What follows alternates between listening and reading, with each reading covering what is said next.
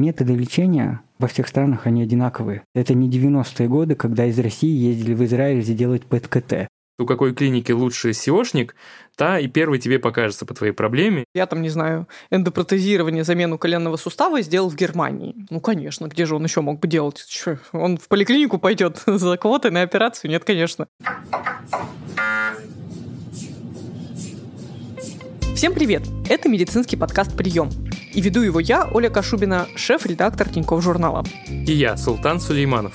Каждую неделю мы с Олей разбираем один волнующий вопрос про здоровье, лечение и здоровый образ жизни. И поскольку мы приближаемся к концу сезона, то просим вас, дорогие слушатели, рассказать в отзывах к этому подкасту, какие темы из того, что мы успели обсудить, вам особенно откликнулись. Это поможет нам в работе над вторым сезоном. Вы уже попросили нас сделать выпуски про чекапы, иммунитет, мошенничество среди врачей и многие другие вещи. Так что если у вас есть идеи, не стесняйтесь и пишите их в отзывах, в комментариях на сайте или на почту подкаст собака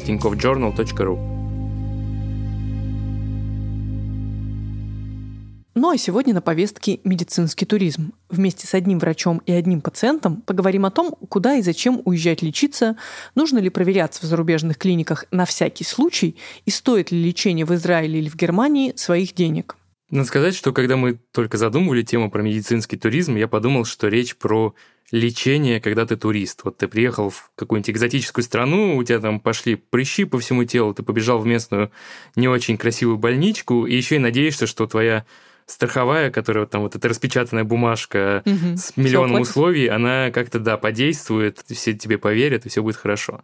Но потом до меня все-таки дошло, что речь немного про другое, про медицинский туризм, когда ты уже намеренно едешь в другую страну или в другой город ради медицинских услуг, которые ты не можешь или не хочешь получать в том месте, где ты живешь. Но надо сказать, что когда я думаю про медицинский туризм с этой стороны, у меня возникает представление, что это такая вещь про очень тяжелые болезни. Обычно про поездку на лечение в Германию или в какую-нибудь еще страну слышишь в разрезе того, что врачи отказались, мы еще можем помочь, нужно очень дорогостоящее сложное лечение. Вот эти вот все слова. То есть есть у меня прямая связь между лечением за рубежом и ну, почти неизлечимой болезнью, которую вот буквально два хирурга или два врача в мире знают, как лечить или готовы взяться и чтобы полечить. А у меня второй такой же стереотип касается того, что медицинский туризм это прерогатива только очень богатых людей. Mm-hmm. То есть вот эти все истории, когда какая-нибудь знаменитость у себя в интервью там говорит о том, что я там, не знаю, эндопротезирование, замену коленного сустава сделал в Германии. Ну и как бы кажется, ну конечно, где же он еще мог бы делать? Че, он в поликлинику пойдет за квотой на операцию? Нет, конечно. Слушай, у меня, кстати, нет такого ощущения, потому что я очень богатых людей не воспринимаю туристами, они, в принципе, в этой Германии каждые три дня могут тусить. Скорее, вот медицинский туризм для меня это что-то для людей либо среднего достатка, либо даже ниже среднего, которые каким-то чудом собирают деньги на поездку. Mm-hmm. То есть для них это событие, потому что ну, я не знаю, какой-нибудь условный миллионер,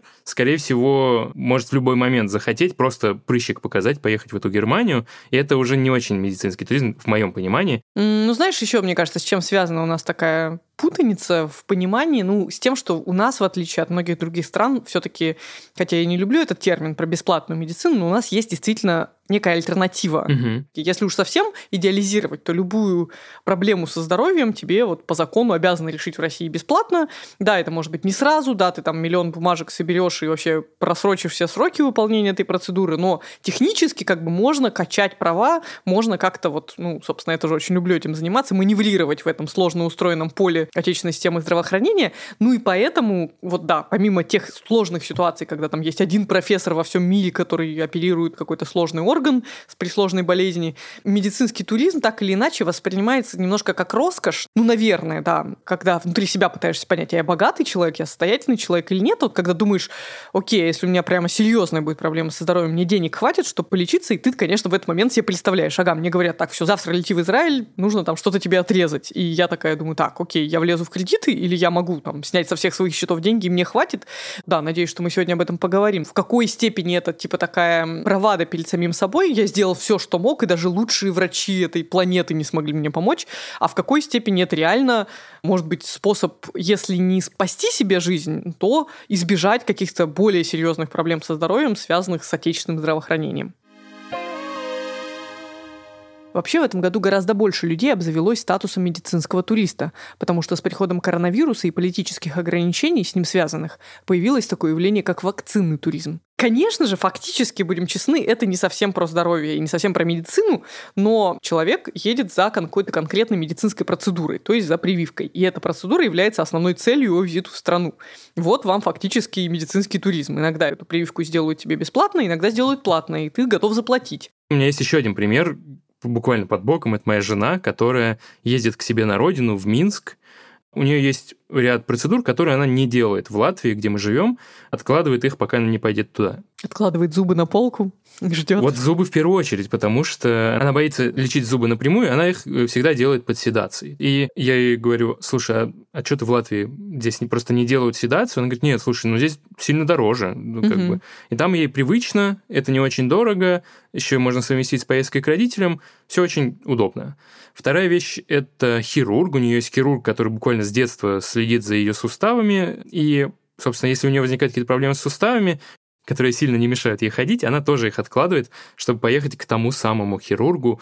У нее с этим хирургом довольно доверительные отношения. Она его побаивается, но доверяет свои суставы. Ну, слушай, тут такая комбинация факторов. С одной стороны, если мы говорим про хирурга, то тут скорее речь про преемственность. Ну, как бы, да, uh-huh. у тебя есть классный врач, который тебя давно знает и наблюдает. Понятно, ты готов ради этого к нему возвращаться, хоть он в Индию переедет, она, ну, возможно, все равно поедет к нему, если ей сильно припечет. Но, безусловно, есть вот этот фактор денег. Конечно же, это не только пример твоей жены, вообще очень популярная история про бывших сограждан наших из России, которые, улетев в Америку, улетев в Англию, устроив свою жизнь очень хорошо и получая достаточно много денег, точно так же, как и она, подгадывают под визиты к родственникам, параллельно еще и визиты к врачам. Зубы, по-моему, одна из самых популярных таких штук. Какую-то дорогую, крутую стоматологию в России не забабахай, все равно европейцы сюда поедут. Как бы тоже, они наверняка тоже немножко боятся, им страшновато.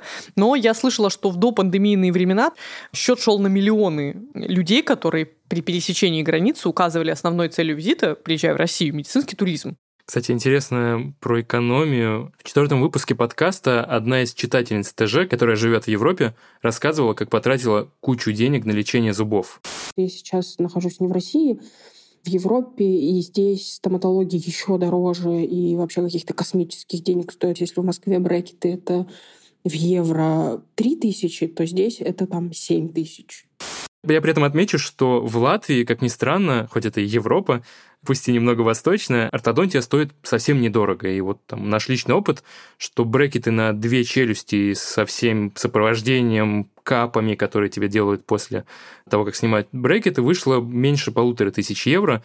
То есть фактически даже дешевле, чем вот московской клинике. Я, честно говоря, как человек, который подумывает так вот мягко о том, чтобы еще раз поставить себе брекеты, поскольку, как последний врач мне сказал, в прошлый раз вообще не считайте, я думаю, ну как же мои три года, которые О. я проходила. Такой, нет, все, технологии поменялись, у вас все поехало обратно, давайте заново. Ну и я тоже думаю, с одной стороны, полторы тысячи евро для брекетов звучит очень хорошо, с другой стороны, я думаю, блин, это же надо ездить в Латвию, то есть я не могу просто один Каждый раз приехать. Месяц. Да, но, насколько я знаю, по своему опыту, те же москвичи очень часто выбирают для брекетов клиники, которые находятся в Твери в какой-нибудь, Туле, в Калуге, и находят там самых лучших калужских врачей, знаешь, как этим жестом из Евротрипа, типа, возьмите мои деньги, сделайте мне все.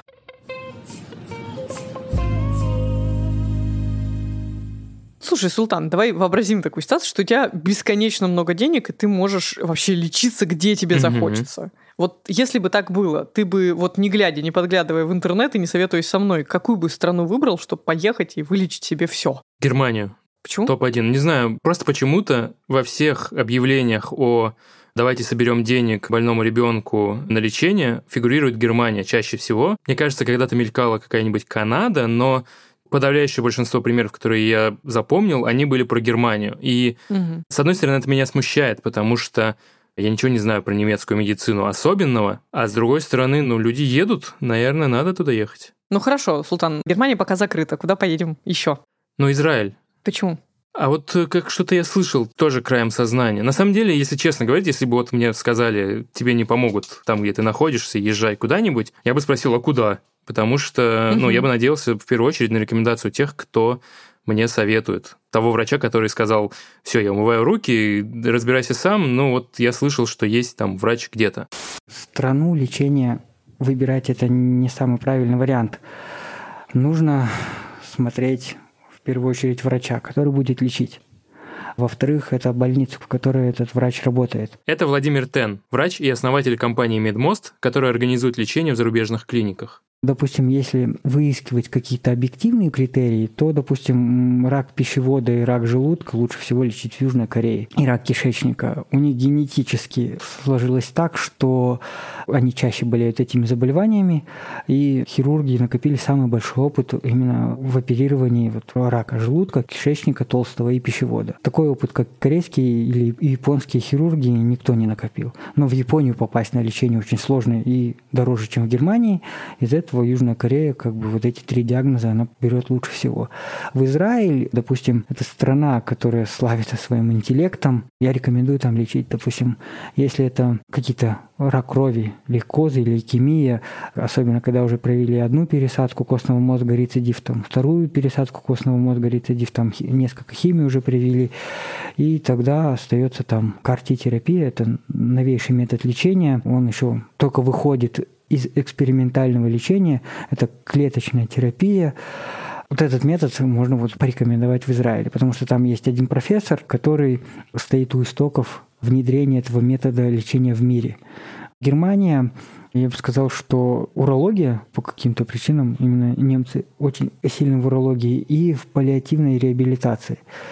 То есть вот эта инклюзивность, когда человека после тяжелых травм именно приспосабливают жить в его текущей, с его заболеванием, это э, лучше всего немцы делают. Или сложное лечение после мультитравм, политравмы, конечно, это Израиль, потому что у них постоянные войны, огромный опыт в реабилитации солдат после ранений во время боевых действий.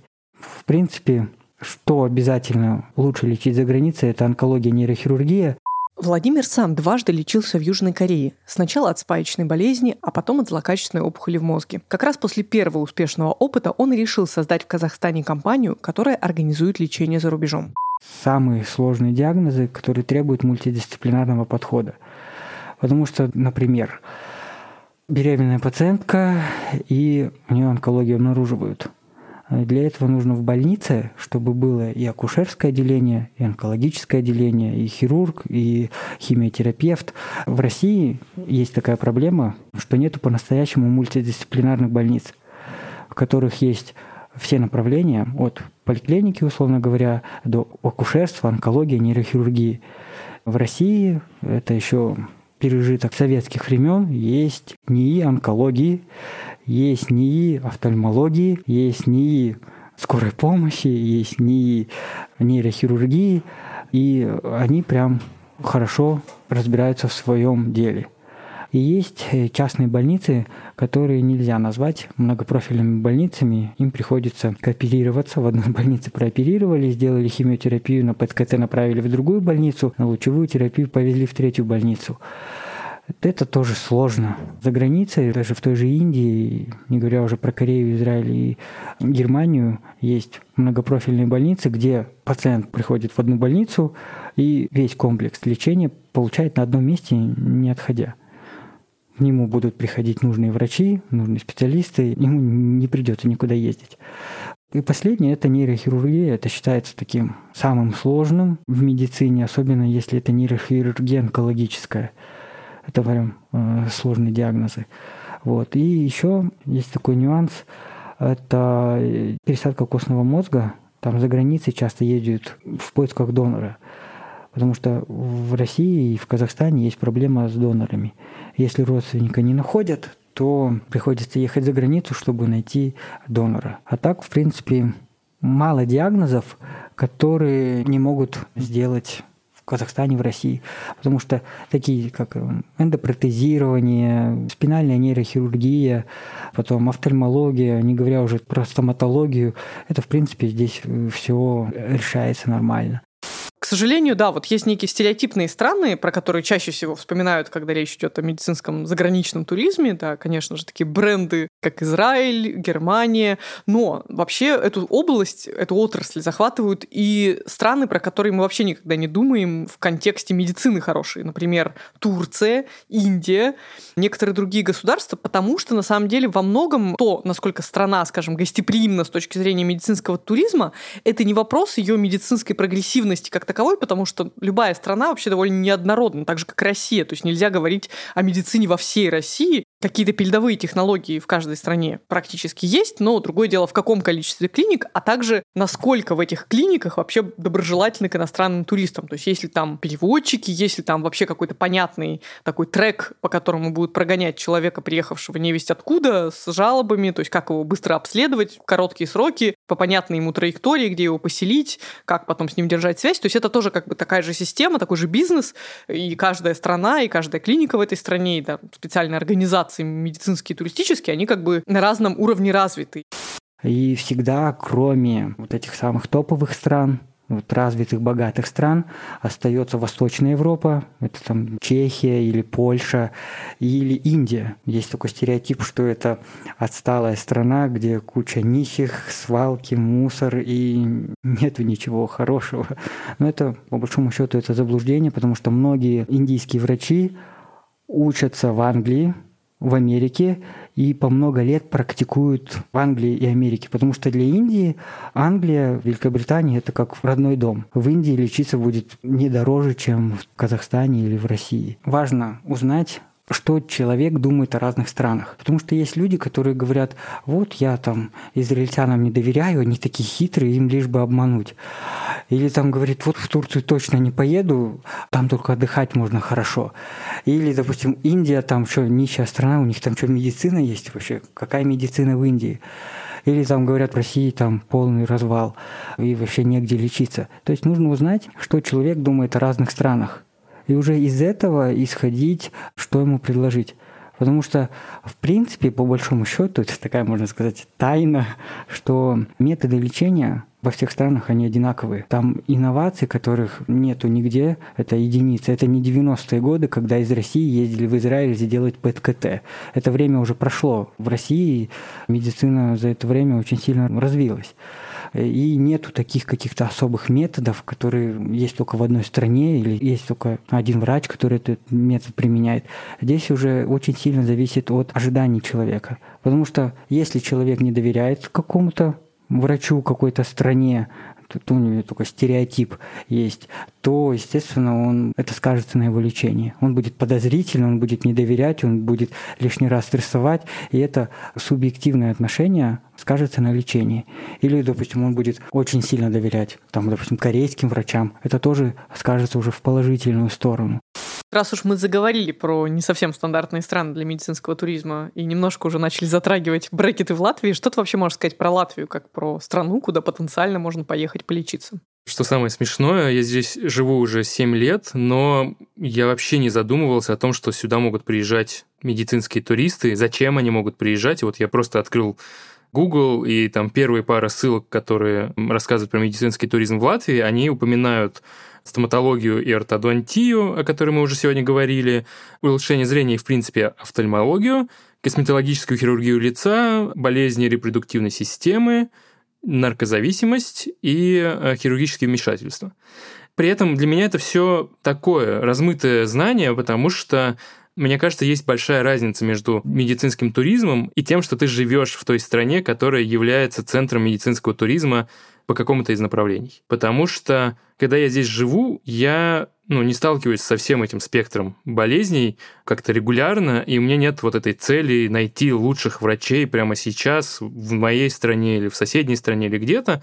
Я чаще всего иду вот в привычную мне поликлинику, куда меня там отправят, к какому хирургу или к какому офтальмологу, с тем я и буду разбираться, потому что для меня это чаще всего какие-то проходные вещи. Одна из больниц, связанных с лечением глаз, которые упоминают как место для медицинского туризма. Я там был пару раз, это латвийско-американский глазной центр.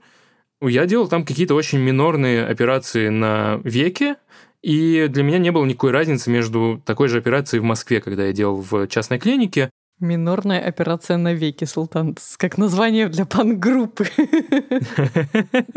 Минорная, ну да, да. Операция века. Была совершена операция века. Операция века, вот. Отличный нейминг. Когда ты живешь в этой стране, я думаю, что жители Германии тоже не каждый второй там ходит лечить рак или какие-то еще болезни к ближайшим лучшим профессорам мира. Они чаще всего обращаются к тому, куда их направят, потому что ну, чаще всего у тебя какая-то средняя болячка. У тебя не самая сложная болячка в мире, на которую все собирают деньги, чтобы ты куда-то отправился.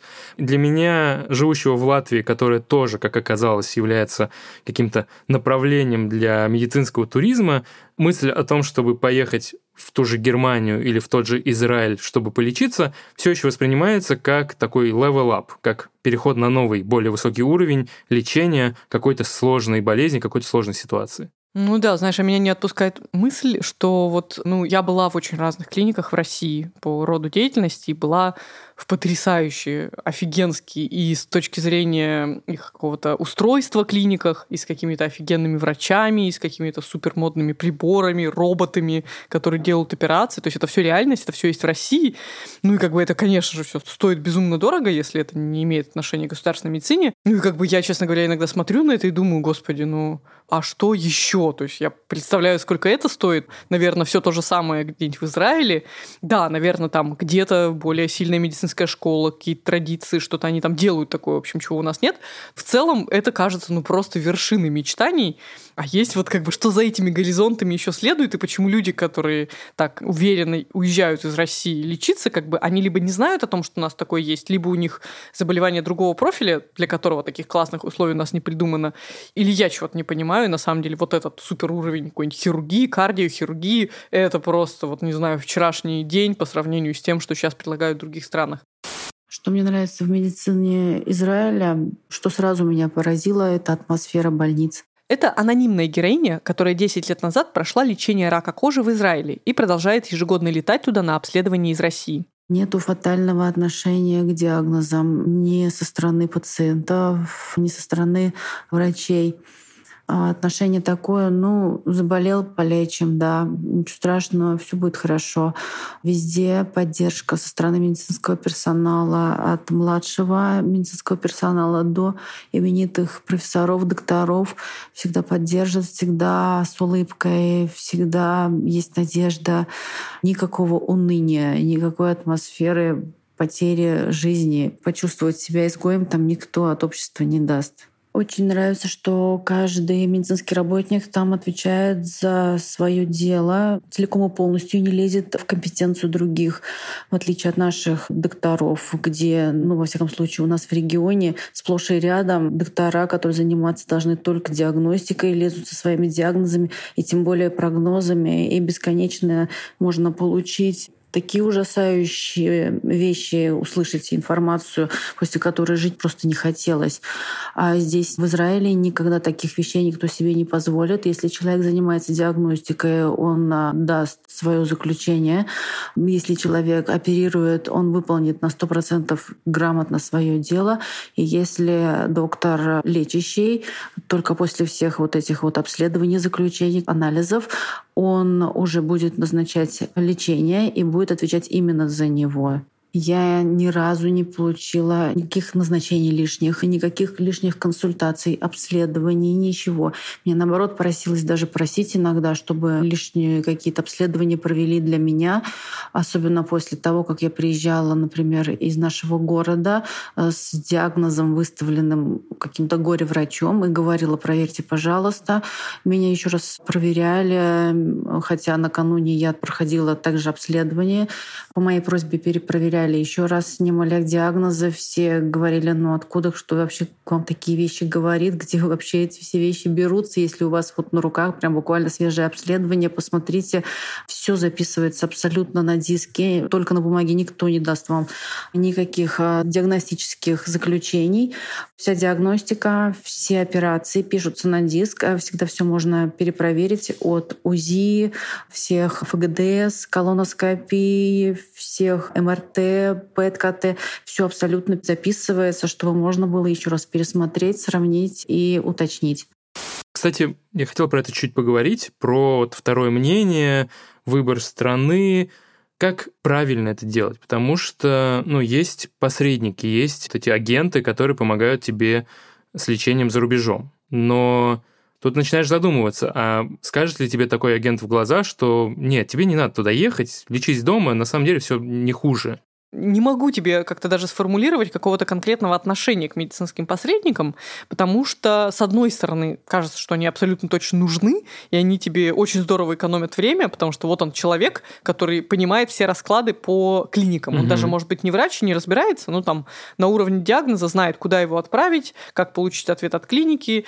В общем, как бы помогает тебе действительно, ну, не зря есть твой хлеб, как-то помогает все организовать в ситуации, когда ты не знаешь ни языка, ни нравов, ни вообще каких-то порядков в этой стране стране, через его руки прошло множество пациентов, и он вот как бы тебе рассказывает все как есть. Но с другой стороны, конечно, страшно, потому что кажется, что здесь, как и в любой другой такой рыночной среде, побеждает самый напористый, самый наглый, самый преувеличивающий, самый обходительный да. менеджер. В целом, может, у тебя есть какое-то понимание, к кому бы ты обратился? Ну, вот там, знакомые врачи, или тот врач, который твой лечащий, или просто пойти на регистратуру угу. и сказать, может, вы знаете кого-то. Вот я понимаю, что я был бы в полной растерянности. Идти в Google то же самое, что спрашивать у человека на улице, потому что у какой клиники лучше SEOшник, та и первый тебе покажется по твоей проблеме, и разбирайся сам. Кого спрашивать-то? Я бы начала с того, что, получив диагноз, вне зависимости от того, что сказал врач, я бы просто постаралась как можно больше узнать про эту болезнь. Благо, сейчас есть up-to-date, клинические рекомендации по лечению разных заболеваний, многочисленные зарубежные и немногочисленные русскоязычные порталы, где пишут в рамках доказательной медицины. То есть я бы максимум собрала информации о раскладах, потому что все клинические рекомендации строятся как алгоритмы, исходя из каждой стадии заболевания, вот если вот это, вот это, то вот это имеет смысл делать. Если вот это, вот это, то только вот так. Если здесь, то все только угу. паллиатив, условно говоря. И кажется, что, будучи подкованным настолько, ну, это займет у вас пару дней, кажется, они есть почти при любом заболевании, вы уже сможете более трезво разговаривать, но это как с любой другой услугой даже. Если вы дом хотите построить, вы начинаете общаться с потенциальным строителем, и потому, какие он вопросы вам задает, и что он, какие фразы бросает, вы уже понимаете, он угу. в теме или нет, если вы сами хоть немножко в теме. И также и здесь. То есть начать нужно вообще с заболевания целиком полностью. Потом Безусловно, я бы получила второе мнение именно в России, потому что, опять же, российский врач, ну, он, конечно, может топить за свою клинику, но желательно найти такого врача, к которому ты идешь и сразу ага. говоришь, я к тебе за вторым мнением, и я, ну, скорее всего, конкретно к тебе лечиться не пойду, поэтому давай опустим вот эту историю про «приезжайте ко мне», ну, как минимум, посоветуй мне еще что-то, кроме того, чтобы прийти к тебе лечиться. Вот, ну, а потом я бы, да, пошла уже, если уж я твердо намерена лечиться за рубежом, то я бы, ну, вела в двух направлениях. Во-первых, мне не очень, честно говоря, при всем уважении к нашим экспертам, мне не очень нравится сама функция вот посредников, потому что кажется, по крайней мере, и к этому уже приходят многие зарубежные клиники, специализирующиеся на медицинском туризме, им выгоднее самим иметь дело ну, со своими да. пациентами. Поэтому многие из них устраивают как бы клиентскую службу прямо в клинике, где есть и люди, разговаривающие на твоем языке, и куда можно писать, и которые сами тебе честно скажут, мы берем вас или не берем. И вот я по возможности хотя бы на первом этапе попробовала бы собрать обратную связь от разных клиник, например, даже одной страны, Израиля. И если тебе в пяти клиниках сказали не берем, а в шестой берем, а менеджер какой-нибудь, медицинский посредник говорит, да, конечно, езжай, езжай, вообще все вылечим железно, я призадумалась, это вот эти пять клиник как бы упустили сейчас своего классного золотого пациента, или вот эта одна на самом деле погорячилась и тоже дает мне какие-то настоящие обещания. В первую очередь нужно понять, что организация именно лечения в разных странах по-разному происходит. Южная Корея одна из самых последних стран, которая вошла на рынок медицинского туризма, и они уже смотрели на опыт всех стран. И они исправили многие ошибки, и организация лечения занимается на уровне государства. Во-первых, они развивают сеть агентств медицинского туризма. Корейское правительство гарантирует, что пациент, обращаясь через агентство или обращаясь в клинику напрямую, он платит одинаковую стоимость. Во-вторых, в Южной Корее они дают гарантию, что больницы разрешили принимать иностранных пациентов, они должны пройти аккредитацию. У них должен быть международный отдел, в котором должны работать аккредитованные переводчики. Потом есть некоммерческая организация, которая занимается третейскими спорами. Там, допустим, если с пациента взяли дополнительную оплату или пациент заподозрил, что его обманывают, он может позвонить по горячей линии, и э, корейское правительство займется этим случаем, будет разбираться. Вот в Германии с этим еще сложнее, потому что в Германии больницам запрещено платить комиссию кому-либо. И в Германии организацией лечения занимаются компании медицинского туризма, которые получают аккредитацию в Германии. Договора есть, есть компании, которые обеспечивают прозрачное лечение – Допустим, они говорят, вот вы платите в кассу клиники за лечение, и плюс нам 10-15% за организацию поездки, за то, что мы вас сопровождаем, что, за то, что будет переводчик, за второе мнение, составление сметы, то есть тоже оплачивает отдельно. Есть еще такой вариант, что есть фиксированная ставка за организацию лечения, пациент также платит в больницу, также получает полную смету после лечения за оказанные услуги и э, отдельно платит за переводчика. Вот, есть такой вариант. А есть, как мне кажется, такой мутный вариант, это когда пациент платит агентству, а в договоре прописано, вы нам заплатили, и мы вам не обязаны объяснять, за что вы заплатили, сколько вы заплатили за лечение, сколько вы заплатили за наши услуги. И эти агентства, они могут иногда накручивать в 2-3 раза от стоимости лечения. И тогда у них будет сервис там на высшем уровне, там будет индивидуально сопровождать все время человек, по малейшему желанию будут решать все вопросы, потому что а, конкретно человек будет прикреплен за этим пациентом, но пациент не узнает, сколько по правде стоило лечение. В Израиле там все еще запутанней, потому что по большому счету в Израиле можно обратиться напрямую в больницу, и лечиться напрямую в больнице. Но там есть такой нюанс, что иногда к нужному профессору, обратившись самостоятельно, нельзя попасть. То есть будут относиться как к рядовому израильтянину. К какому врачу попал, такой врач и ведет, такой врач и лечит. Обращаясь через агентство, ну, по крайней мере, агентство будет обеспечивать, пробивать, договариваться э, с конкретным профессором. И что можно сделать? какие вот красные флаги, когда обещают какие-то чудесные результаты. Все это, во-первых, можно проверить, допустим, на сайте CNNC. Это американский сайт, где можно гайдлайны скачать оригинальные, или Европейское онкологическое сообщество. Там тоже гайдлайны скачать и посмотреть, что говорит агентство и насколько там правда. А так нужно насторожиться, когда агент, он э, сильно настойчивый, что он убеждает или он торопит, потому что очень мало диагнозов на самом деле есть, которые требуют моментального принятия решения. Даже онкология там один-два дня часто не критичная. Короче говоря, мне кажется, как и в любом ответственном вопросе в жизни, не только медицинском, чем больше информации, тем лучше. И не лишним даже записывать в какую-нибудь табличку. Ну и опять же, чем лучше ты сам готов ко всем этим разговорам, тем лучше. Ну и в данном случае я подразумеваю, что вот эту информацию и эту работу берет на себя не обязательно сам пациент, возможно, его близкий, но кто-то должен быть, короче, какой-то информационный центр в этом. Глупо рассчитывать, что кто-то, кроме пациента и его близких, на самом деле так уж заинтересован в положительном исходе, ну, чтобы не просто человек поехал в клинику, а действительно, чтобы он получил там за свои деньги то, чего действительно хочет. Надо сказать, что для меня твои советы и советы Владимира очень многое расставили по местам, потому что, ну, про табличку я уж точно не думал. Думал о том, что я просто спрошу первого человека, которому я доверяю, получу этот совет и, скорее всего, туда и поеду, потому что, ну, вот он сказал, что же я буду сейчас ломать все свои планы. Так что, да, теперь э, я чуть более подготовлен, думаю, наши слушатели тоже, если вдруг что-то такое пробежит рядом. А теперь от слов к делу, к нашей рубрике, где мы каждую неделю издеваемся над собой, точнее, проходим челлендж связанные со здоровым образом жизни. На этой неделе мы изучали свои возможности не есть сладкое. Формально я не нарушала условия нашего договора. Один раз я съела кусочек пастилы, причем пастила была домашняя, из винограда, которую сделала моя мама, без добавления сахара. Ну, тот факт, что это пастила из винограда, как бы сам по себе говорил, что она довольно сладкая на вкус. И второй момент был, кстати, ответвлением тоже из маминого творчества. Я выпила немножко виноградного сока. Не могу сказать, что это была истерика, типа, очень хочу. Но вот было, был какой-то ужасный дискомфорт. И знаешь, я заметила в случае с пастилой, например, что мне... Я просто пила чай, он был не сладкий. Я не сразу поняла, и это, кстати, отмечают многие, кто проходит через такие челленджи, очень легко путаешь чувство голода с чувством желания сладкого. Я бы вообще не сказала, что очень сильно страдала, и что я чувствовала все время, что я везде натыкаюсь на сладкое. Один раз вечером я пила пиво, ела чипсы, и в какой-то момент насторожилась, подумала, стоп, а там точно нет нигде сахара? Проверила состав пива, проверила состав чипсов. Нет, там, по крайней мере, в обычных чипсах с солью сахара нет, так же, как и в пиве. Но в целом вот эта мысль о том, что надо срочно посмотреть состав, на всякий случай, меня периодически преследовала, потому что там в некоторых овощных консервах, например, есть добавленный сахар.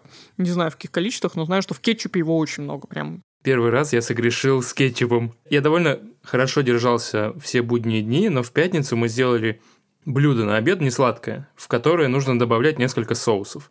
После того, как я их подобавлял, жена такая, а дай-ка я почитаю состав. А здесь сахар на первом месте в составе. Ты попался. Я понимаю, что да, формально я нарушил наш э, уговор, потому что уговор был есть продукты без добавленного сахара и без подсластителей, сахарозаменителей. Но я у себя успокоил тем, ну, это все-таки не сладости в традиционном понимании, что вот отказаться от конфет или там шоколадок или шоколадных батончиков относительно легко, потому что, ну, ты такой, ага, это сладости, я к этому не прикасаюсь. А вот проверять состав каждого блюда или каждого магазинного продукта, буквально соус, который ты любишь добавлять себе в еду, здесь я первый раз согрешил несознательно, потому что добавил, съел и уже потом узнал. Второй раз я уже сознательно это сделал, потому что есть рис без э, соусов было тяжеловато. Зато, зато я совершил героизм в выходные, когда мы сидели с друзьями, все пили напитки, и я обычно в такое время за компанию выпиваю литр, два, три какого-нибудь сладкой газировки или сладкого сока. И здесь я себя держал, я запивал молоком пиццу, и в какой-то момент, сжалившись надо мной, мне принесли сок, на котором большими буквами написано «без сахара», но в составе оказалось, что он с посластителями. Но вот что интересно. Я в процессе этой недели начал задумываться о том, сколько же сладкого я бы съел за этот период. Надеюсь, они не ждут сейчас тебя все на кухне, и ты не собираешься съесть их после того, как мы запишем наш подкаст. И вот ты, Султан, сейчас передо мной. И вроде ты жив, и вроде там ты не выглядишь каким-то изможденным. То есть вот есть где-то этот мешок сладкого, который в тебя не вошел за прошлую неделю. И вроде бы не кажется, что ты как-то пострадал от этого. А есть какие-то реальные изменения в самочувствии? Нет, ты знаешь, вот я надеялся, что я какое-то почувствую преображение. Не знаю, мне будет легче ложиться или вставать, или двигаться, или кожа будет сиять. За неделю, по крайней мере, я ничего такого не почувствовал, но я просто был зациклен на, на собственном отказе от сахара в том плане, что не то, что вот сейчас неделя пройдет, ух, я наемся тортов. Такого у меня не было, но я просто каждый день себе напоминал, что не смотри на этот пудинг в холодильнике, возьми помидор, возьми яблоко. И, кстати, главное последствие, которое я заметил за собой, я стал есть больше фруктов.